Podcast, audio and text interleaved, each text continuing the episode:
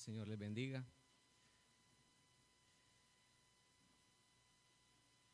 Padre, te ruego que podamos con toda reverencia, bajo la luz y la guía del Espíritu Santo, meditar en tu palabra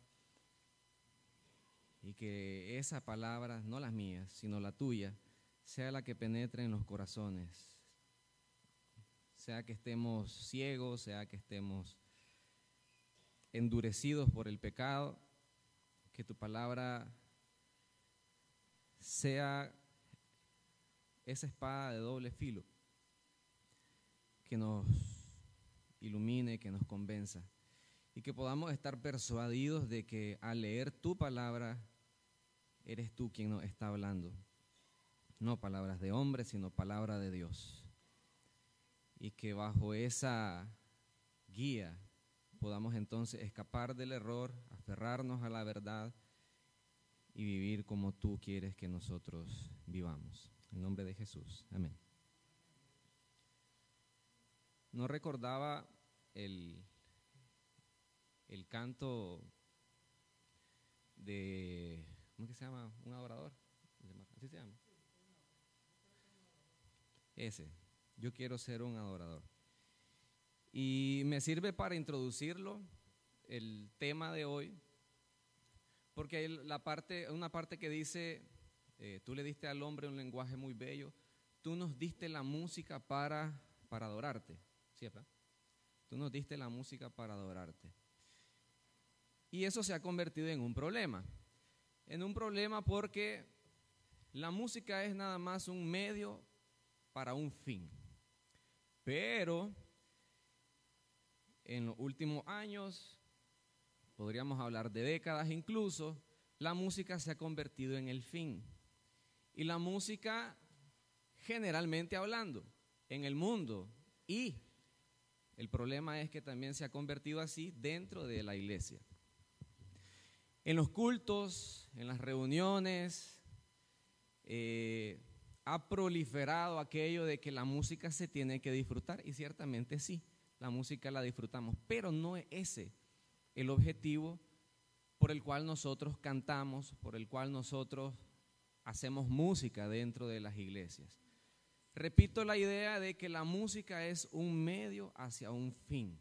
La música es un instrumento que nos sirve para expresarnos en adoración a Dios, para expresarnos en reconocimiento a la obra que Dios hace en nuestras vidas, para expresar, incluso en los salmos, se habla de que cantemos cánticos, alabanzas a nuestro Dios, que cantemos de sus maravillas, que cantemos de sus prodigios y de todo lo que Dios hace, ha hecho, sigue haciendo y seguirá haciendo en la vida de nosotros como iglesia. Pero el objetivo final ha de ser darle a Dios la honra de vida a su nombre. Nunca ha sido la música dentro de la iglesia con el objetivo de hacernos sentir bien a nosotros. Ciertamente nos ayuda y nos facilita el expresar nuestras emociones, lo cual no está mal. Pero cuando la música se convierte en algo para que nosotros lo disfrutemos y dejemos a un lado el darle la gloria a Dios, entonces ahí sí estamos teniendo un problema de forma y de fondo dentro de la iglesia. Nosotros deberíamos tener mucho cuidado, mucho cuidado con qué es lo que cantamos en las iglesias. Toda canción que aquí se entone debería, y digo debería porque no lo es, debería estar saturada de Biblia, saturada del conocimiento del Altísimo, saturada de teología, y que sea eso lo que sustente el canto que aquí se entona no aquello que nos hace sentir bien. El problema es que nos gustan las emociones. Se siente rico, me hace sentir bien. Nos gusta dejarnos llevar por lo que sentimos. Y de eso habla en el libro que estábamos leyendo, Segunda de Pedro, hablando de los falsos maestros. hablando de las falsas enseñanzas.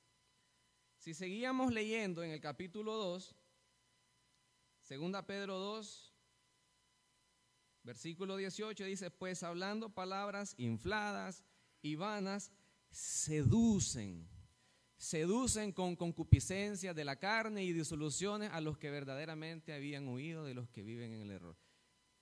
Quiero enfocarme en eso, en la parte seductiva de lo que a veces cantamos.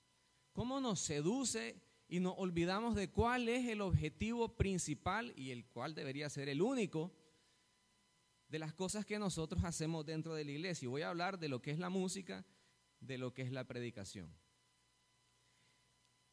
Somos seducidos fácilmente por aquello que nos hace mover las emociones. Cuando lo que debería realmente movernos, según lo que también leímos, si se fija en el capítulo, el capítulo primero que leímos de Pedro, gracia y paso sean dadas en qué? En el conocimiento de Dios. Más adelante se nos dice que también debemos añadir a nuestra fe virtud y a la virtud conocimiento. Y continúa, lo menciona como cinco veces. Lo que debería movernos es llenarnos del conocimiento de Dios a través de lo que cantamos. Letras que están saturadas de conocimiento de Dios. Y conocimiento no simplemente se refiere a tener un, una lista de cosas de cómo Dios es. Conocimiento ya sabemos que es un, una manera en la cual se representa la intimidad. ¿Se acuerda cuando leemos en Génesis que dice que Adán no conoció a Eva? Se utiliza esa palabra, conocimiento, para aludir a la intimidad. Entonces, en este sentido, también se utiliza así.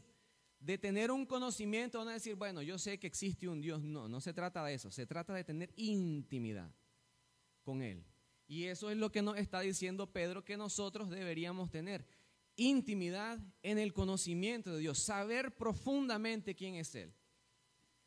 Yo estoy casi seguro de que todos los que están casados los que llevan tal vez ya más de 20 años, tienen un conocimiento íntimo de su pareja. Íntimo no se refiere solamente a lo que es la intimidad entre pareja en el aspecto sexual, sino a las cosas que a su pareja le gustan. Yo sé cómo le gusta que le haga sus frijolitos. O yo sé que le gusta que salgamos a X, Y, Z lugar, etcétera. Cómo su pareja se comporta, qué son las cosas que le gustan, y uno trata de agradar a la persona, a la pareja en ese sentido. De la misma forma, tener conocimiento íntimo de Dios va a ser conocer su carácter, saber quién es Él, cómo obra, cuáles son las cosas que hace y, para, y de esa forma saber cómo nosotros debemos vivir para agradarlo a Él. Entonces, las cosas que nosotros cantamos no deben ser aquellas que nos seducen, aquellas que nos gustan, aquellas que nos hacen sentir maripositas en el estómago que nos hacen llorar y tener una experiencia que podría ser meramente sentimental. Mover las emociones de la gente es fácil.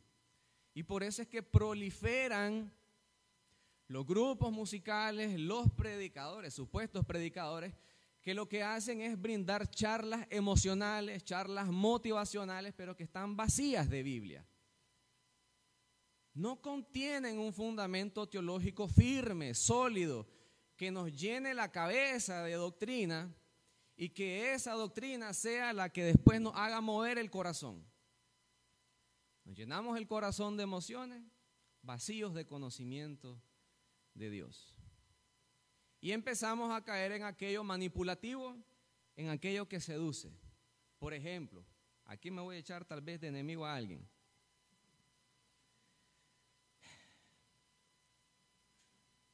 Hay que ser bien cuidadosos. El canto este del, del, himno de victoria dice que cada vez que el mar rojo tú tengas que pasar, llama siempre a este hombre que te va a ayudar. Ciertamente sí, está bien. La mejor cosa que nosotros podemos hacer en un momento de necesidad es acudir a Dios en busca de ayuda, en busca de consuelo, en busca de fortaleza, en busca de sustento, todo eso. Muy correcto, muy perfecto. Pero con cuidado de no caer en el error de lo que dice de que siempre el Señor nos va a abrir el mar. No, no siempre el Señor nos va a abrir el mar. Recuerdo una vez que don Jerjes Ruiz dijo aquí de que Dios no está obligado a hacer lo que nosotros le pedimos y a veces te va, te va a hacer beber hasta la última gota de la copa. Y así es. Jesús mismo dijo, Padre, si puedes, pasa de mí esta copa, pero que no se haga mi voluntad, sino la tuya. Y entonces, ¿por qué nosotros nos aferramos emocionalmente a aquello de que el Señor me va a abrir el mar si no sabemos cuál es su plan. El propósito de Dios en las dificultades es forjar nuestro carácter. Y al nosotros estarle pidiendo a Dios que nos quite la prueba, estamos pidiendo que nos quite aquello que nos va a hacer más fuertes en nuestro carácter, aquello que nos va a ayudar a fortalecer nuestra fe, aquello que nos va a ayudar a despojarnos de cualquier sentido de autosuficiencia y a depender más de Él. El mundo está lleno de eso. Entonces, en este canto está bien implícita la idea de que Dios siempre nos va a abrir el mar y siempre nos va a dar la libertad. No necesariamente. Bueno, tal vez yo estoy esforzándome en empujar el punto del canto demasiado hacia un extremo. Y solamente menciono ese como un ejemplo, pero hay algunos que son peores todavía que eso, y no voy a entrar a discutir las letras, pero el asunto es, deberíamos tener sumo cuidado con las cosas que nosotros cantamos. ¿Qué es lo que aquí se canta?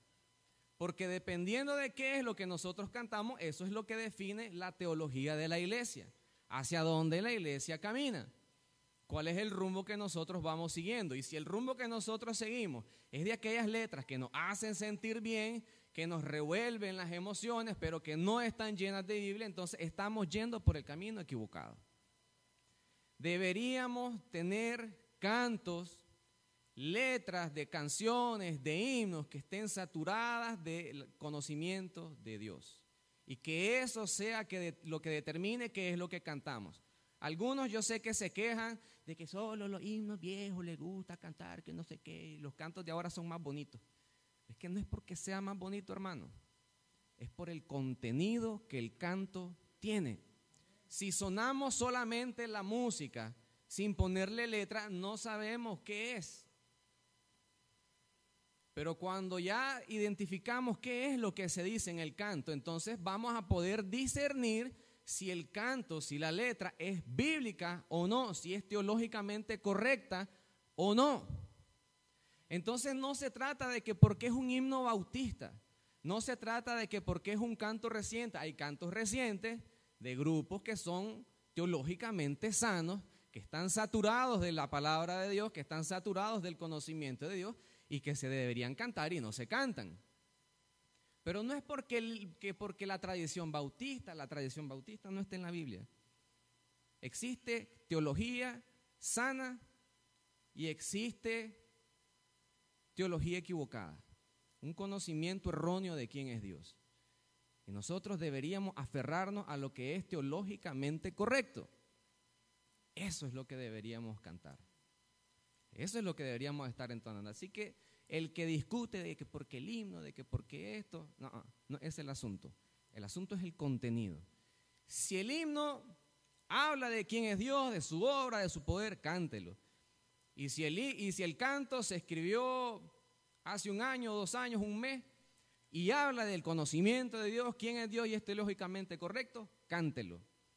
Pero si lo que estamos cantando no define con claridad la obra de Dios, el carácter de Dios, deberíamos desecharlo.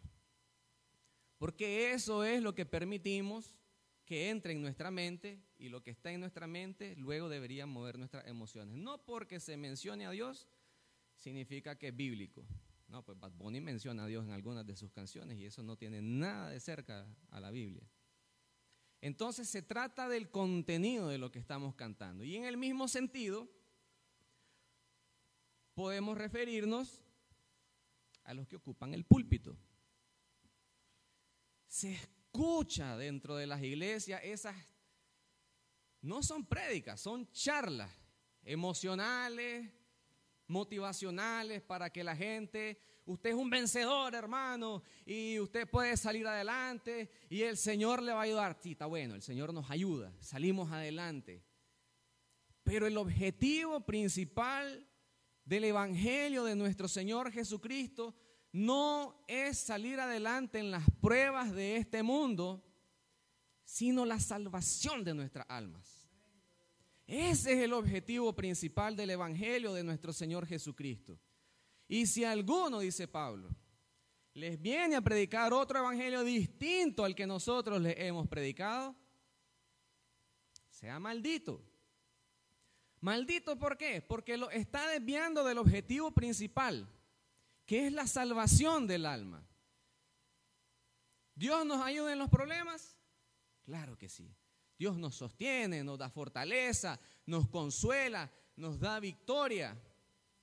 Y hemos visto casos innumerables de enfermedades que han sido superadas, enfermedades que se pensaban terminales y de repente desaparecen en el siguiente examen médico. Y gloria a Dios por eso, que Él sigue obrando milagros en nuestras vidas. Pero no es ese el objetivo principal. ¿Y de qué el pasaje dice, ¿y de qué le sirve al hombre ganar el mundo si pierde su alma? ¿Y de qué entonces le serviría a usted haber superado un cáncer si al fin y al cabo va a volver a morir y va a morir en sus pecados? ¿De qué sirvió? De nada. El objetivo, repito, del Evangelio de nuestro Señor Jesucristo es la salvación de nuestras almas. Y cuando el pasaje dice que el que comenzó la buena obra la perfeccionará, significa porque aunque nosotros en este mundo creamos para salvación, seguimos viviendo llenos de dificultades, llenos de problemas, porque el mundo es así, por nuestra carne, pero llegará un día en el que vamos a abandonar este cuerpo, vamos a ser perfeccionados. Y entonces vamos a estar libres de la ausencia del pecado en nuestra vida. Hasta ese momento, mientras estemos en este mundo, vamos a tener que seguir luchando y vamos a tener que esforzarnos por mantener viva nuestra fe a pesar de las dificultades del mundo, sean problemas económicos, materiales, enfermedades, etcétera. Vamos a tener que seguir luchando contra nuestro pecado. Pero llegará un día, y esa es nuestra gran esperanza, debería ser nuestra gran esperanza, que llegará un día donde vamos a estar en la presencia de Dios y lo más grandioso que vamos a poder disfrutar no son las calles de oro, ni el mar de cristal, eso no debería ser lo más importante. Lo más importante va a poder ser estar frente a frente a Él, número uno. Pero segundo, es que por fin vamos a ser librados de la presencia del pecado en nuestras vidas. Por fin vamos a ser libres de eso. Entonces, que venga alguien a darles aquí una charla motivacional diciéndole que usted es un vencedor. Sí, está bien, lo somos, pero no es ese el objetivo principal y la santificación, ¿dónde queda? ¿De qué sirve que yo me sienta un campeón pero no vivo en santidad? ¿De qué sirve que yo salga de aquí emocionado si de todos modos cuando llego a mi casa sigo teniendo problemas con mi esposo, con mi esposa, con mis hijos? La motivación de poco sirve. Incluso en los aspectos seculares se habla de eso. No se necesita estar motivado, se necesita ser disciplinado. Entonces igual aquí, no se necesita estar motivado. Se trata de ser obediente a la palabra de Dios. Se trata de ser santo, porque yo soy santo, dice el Señor. Entonces que venga alguien aquí a darles una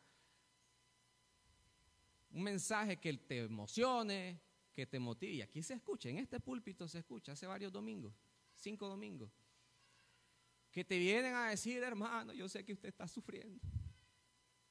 Obvio, vivimos en un mundo caído. ¿Quién no sufre? Que ahora se habla más de la depresión que de otra cosa. Pero la lucha contra la depresión no es por medio de la psicología.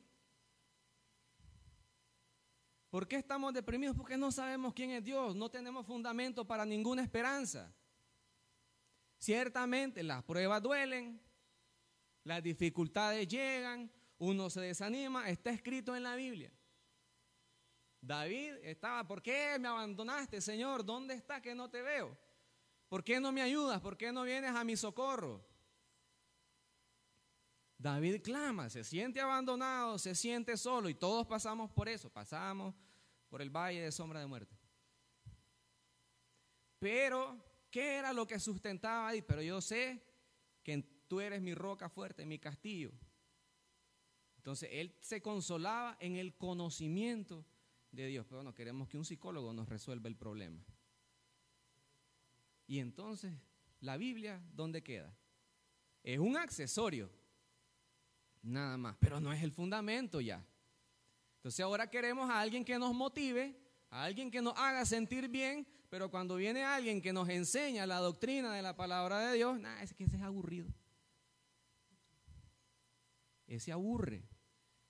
Alguien que venga y que te agarre el versículo y te lo desmenuce, te ponga su contexto histórico, su contexto cultural y después te explique cómo lo que aquí se dice se aplica a tu vida, no nos gusta. Es que ese no me hace sentir rico. Ese no me emociona. Es que cómo habla, es que el tono de su voz. Se trata del contenido de lo que nosotros estamos exponiendo. Si lo que el hermano está diciendo aquí en el púlpito está respaldado por la Biblia, recíbalo, diga amén o diga ay pero recíbalo. Porque la Biblia nos corrige. Y si lo que el hermano está diciendo acá en el púlpito se conforma a la escritura, recíbalo. Pues tengo por justo, en tanto que estoy en este cuerpo, el despertaros con amonestación. Ponga atención a lo que se le está diciendo. Si es bíblico, acéptelo, recíbalo reciba la bendición o reciba la corrección. Pero si lo que se está diciendo no se conforma a las escrituras, rechácelo. Y de eso habla. Pero hubo también falsos profetas entre el pueblo, como habrá entre vosotros falsos maestros que introducirán encubiertamente herejías destructoras y aún negarán al Señor que los rescató, atrayendo sobre sí mismos destrucción repentina, y muchos seguirán sus disoluciones por causa de los cuales el camino de la verdad será blasfemado. ¿Qué se ve? Se ve que arman un zaperoco en las iglesias, que empiezan a brincar, que empiezan a caerse, se retuercen y todo lo demás. Después lo evangélico. Y toditos se van parejo en el saco. Ciertamente no son todos, hay algunos que están peor que otros, pero el asunto es, debemos tener cuidado con lo que cantamos y con lo que se predica en los púlpitos. Porque no se trata de saciar las emociones, se trata de saturarnos del conocimiento de Dios. De eso se trata. Y por avaricia harán mercadería de vosotros con palabras fingidas. Sobre los tales ya de largo tiempo la condenación no se tarda y su perdición no se duerme. Estaba leyendo 2 Pedro capítulo 2. Por avaricia. ¿Qué es lo que busca esa gente que quiere motivar? Que lo, que lo vean. Ganar fama. Totalmente opuesto a lo que leemos en la escritura, que dice que es necesario que yo mengüe y que Él crezca. ¿Y cómo quedó Juan? Sin discípulos. ¿Eres tú el que había de venir? No, no soy yo. Yo no soy digno de atar las sandalias de sus pies. Es Él. A Él síganlo. Y Él era famoso. O sea, famoso hasta cierto punto.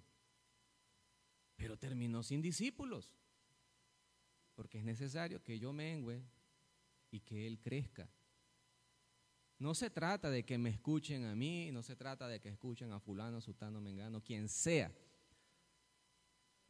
todo el que se para aquí, sea a cantar o sea a predicar, nosotros nada más somos mensajeros, nada más somos embajadores, no fabricamos nuestro propio mensaje, Nosotros no somos el que produce la semilla, nosotros solo la esparcimos. La semilla ya está, ya existe, es la palabra de Dios. Nosotros solamente la comunicamos. Y para comunicarla, se nos dice que pongamos, versículo 5 del primer capítulo de Segunda Pedro, vosotros también poniendo toda diligencia. Pero aquí se sube cualquiera a cantar lo que le da la gana y a decir lo que le da la gana. Y se nos suben los humos a la cabeza, que porque yo soy el que tiene X cargo, yo aquí soy el que manda, soy el, el, que está, que se hace lo que yo diga. Ah, ah. La iglesia no se trata de mandar, la iglesia se trata de servir. Y el que quiera ser el mayor entre vosotros, que sea como el último, como el más pequeño. ¿Qué dijo Pablo también? Yo, el que soy el menor de todos los apóstoles. Pablo no se consideraba nada, siendo considerado ahora por muchos como el más grande teólogo que ha existido, por la profundidad de lo que él escribió. Pero él a sí mismo no se consideraba nada, pero ahora nosotros nos consideramos los grandes, el más que sabe. A mí nadie me mete la mano y yo soy el que manda. El que quiera mandar tiene que aprender a bajarse de ese caballo blanco porque aquí no se trata de mandar, se trata de servir. ¿Y Jesús qué hizo? Siendo yo entre ustedes el maestro, vine a ser como un siervo. Le lavó los pies a sus discípulos. Pero nosotros no, nosotros queremos estar en un trono alto como Salomón, porque aquí mandamos, yo soy el que manda, yo soy el que tiene el cargo. Ah, ah trata de servir. Seamos humildes.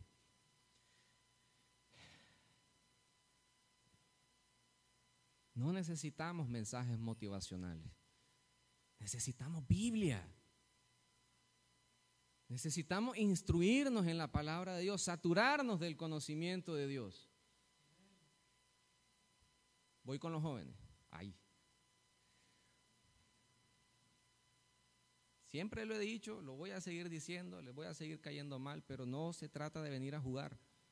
No se trata de venir a reunirse a comer pizza. Este mundo, esta vida, es una guerra espiritual y es una guerra sin tregua.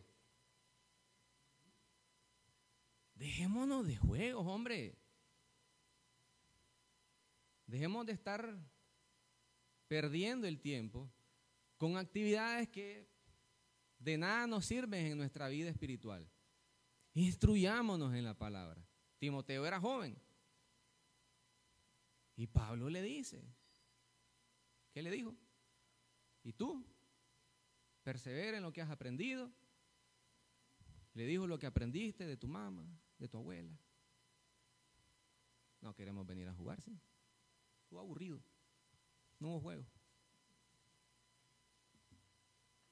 No se trata de eso. Se trata de instruirnos en la palabra de Dios.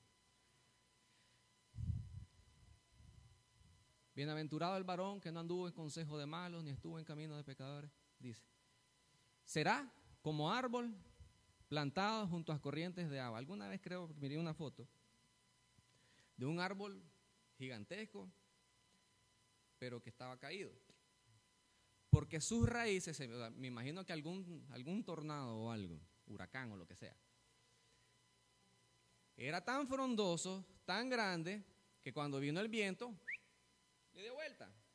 Y se miraba que sus raíces, si este es el piso, las raíces iban extendiéndose de manera horizontal, bien poquito en lo vertical.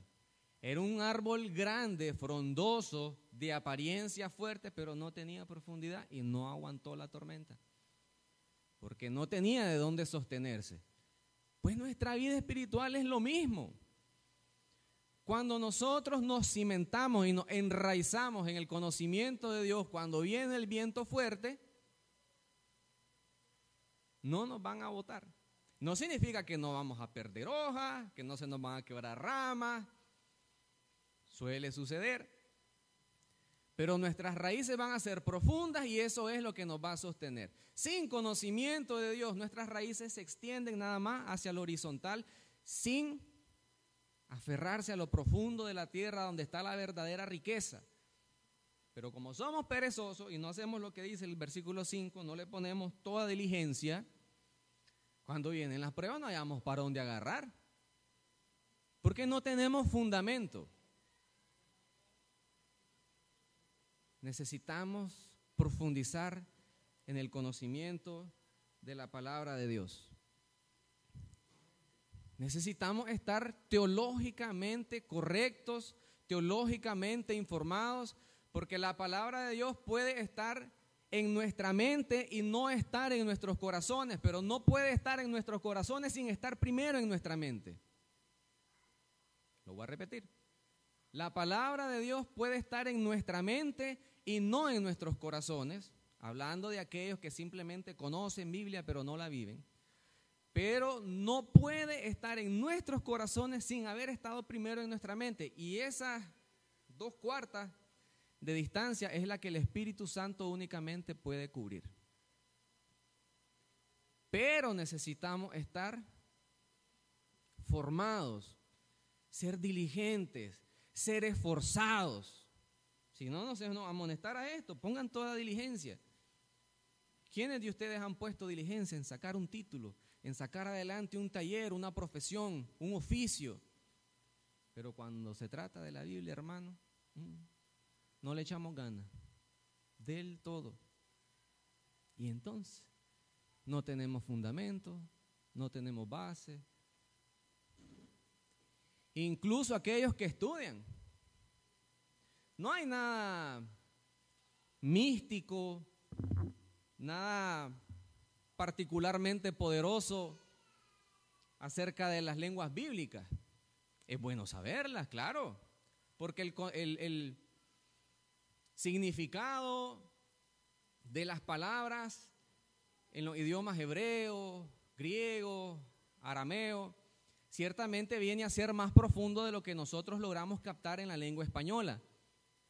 Pero el hebreo no tiene nada de místico, ni el griego tampoco. No porque yo diga eh, Yahshua es más santo a que yo diga Jesús. Estoy hablando de un equivalente en otro idioma. No porque yo diga Yahvé es más santo que decir Jehová.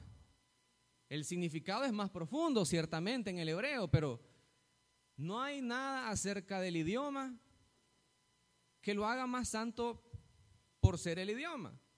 Incluso Pablo dice, y aunque yo hablara lenguas angelicales, pero no tengo amor de nada me sirve. Entonces no es el hebreo, no es el griego, Estúdielo, domínelo, está bien, le va a ayudar a profundizar en el conocimiento de Dios, pero no se trata del hebreo, no se trata del griego. Así que andar con eso de que, el, de que yo hablo griego, yo hablo hebreo. Si el hebreo fuera realmente así como algunos lo quieren poner, de que tengo que decir el nombre en hebreo porque Jesús hubiera hablado todo lo que habló en hebreo, pero no, él hablaba, hablaba griego griego común, griego de la gente.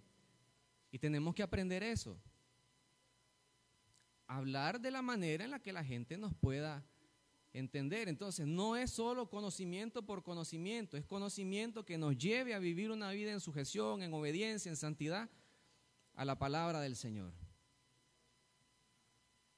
Se trata de eso.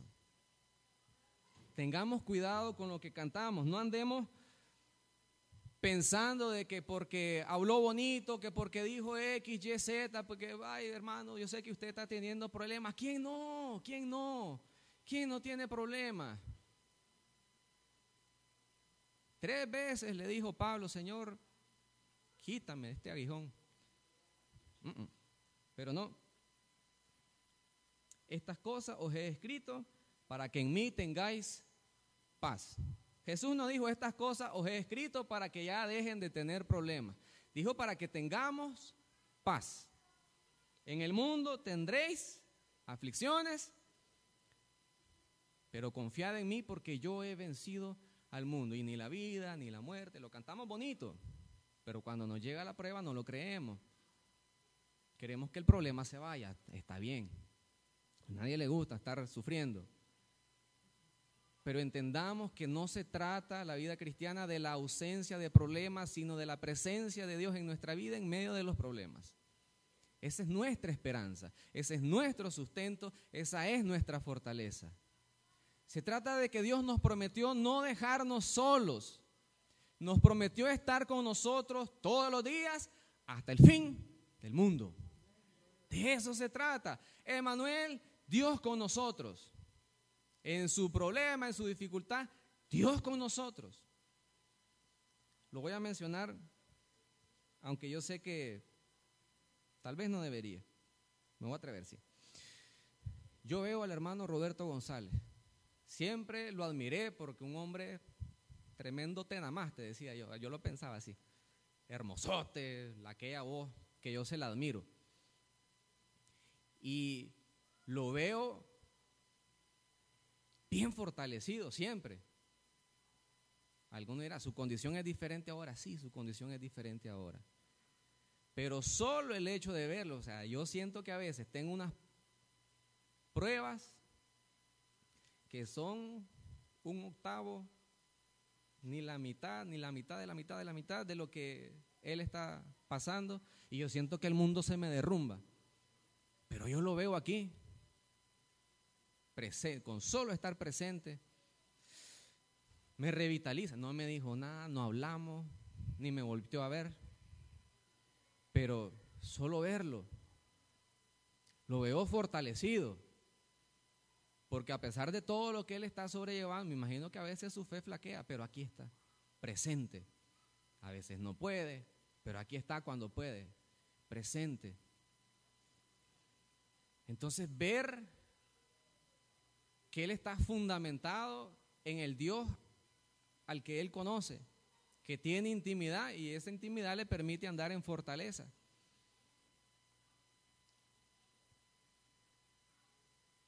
Sabemos que Él ha vencido el mundo. Y un día todos nosotros vamos a estar delante de Dios sin dificultades, sin enfermedades, pero no en este mundo. Las cosas no siempre terminan como nosotros queremos que terminen y oramos con fe pidiendo, pero a veces el Señor no hace lo que le pedimos. Simplemente Él tiene otros planes y Dios tiene un plan que nosotros a veces no conocemos.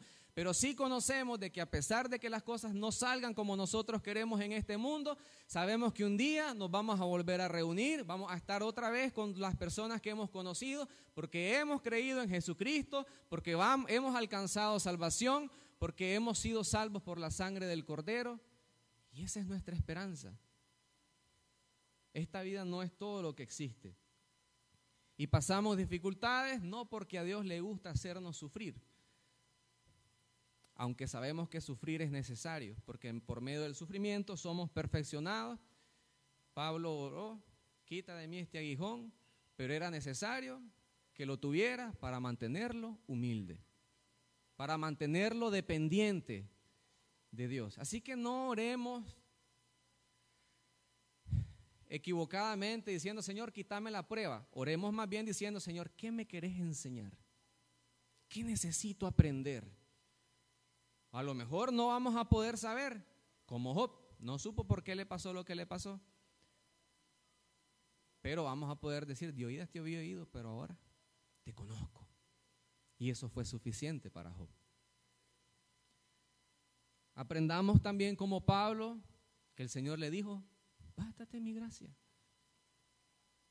En medio de las dificultades, bástate mi gracia. Señor, quítame esto. Una, nada. Señor, quítame esto. Dos, nada. Señor, quítame esto. Nada. Tres veces le pedí que me lo quitara y me dijo, bástate mi gracia. ¿Y qué dice después? Por tanto me gloriaré no significa, ay, qué rico la prueba. Pero aprendemos a darle gloria a Dios porque Él nos sostiene en medio de las pruebas. Sabemos que todas las cosas nos ayudan a bien y entonces tengamos cuidado con qué cantamos. Tengamos cuidado con qué predicamos, los que se suben aquí pues a predicar. Y tengamos Cuidado con qué escuchamos. sepamos discernir el mensaje de la palabra de Dios, sepamos distinguir. Discernimiento no es distinguir entre lo bueno y lo malo. Discernimiento es distinguir entre lo correcto y lo casi correcto. Es casi bíblico lo que está casi bíblico lo que está cantando. No se trata si es bueno o es malo. ¿Es bíblico o no es bíblico? Si es bíblico, recíbalo, acéptelo, acepte la amonestación, acepte la enseñanza, acepte la bendición. Si no es bíblico, rechácelo sin miedo. Pero sepamos entonces distinguir a aquellos falsos maestros que nos quieren seducir, que nos quieren nada más mover las emociones, que de nada nos ayudan. Y busquemos el conocimiento, busquemos la intimidad con Dios. Aquello que nos va a llevar a tener raíces profundas y que van a evitar que en el momento de la prueba nosotros caigamos, porque no tenemos profundidad. Aquello que va a evitar de que en el momento de las dificultades nuestra esperanza no tenga de dónde asirse y que seamos ese árbol plantado junto a las corrientes de agua.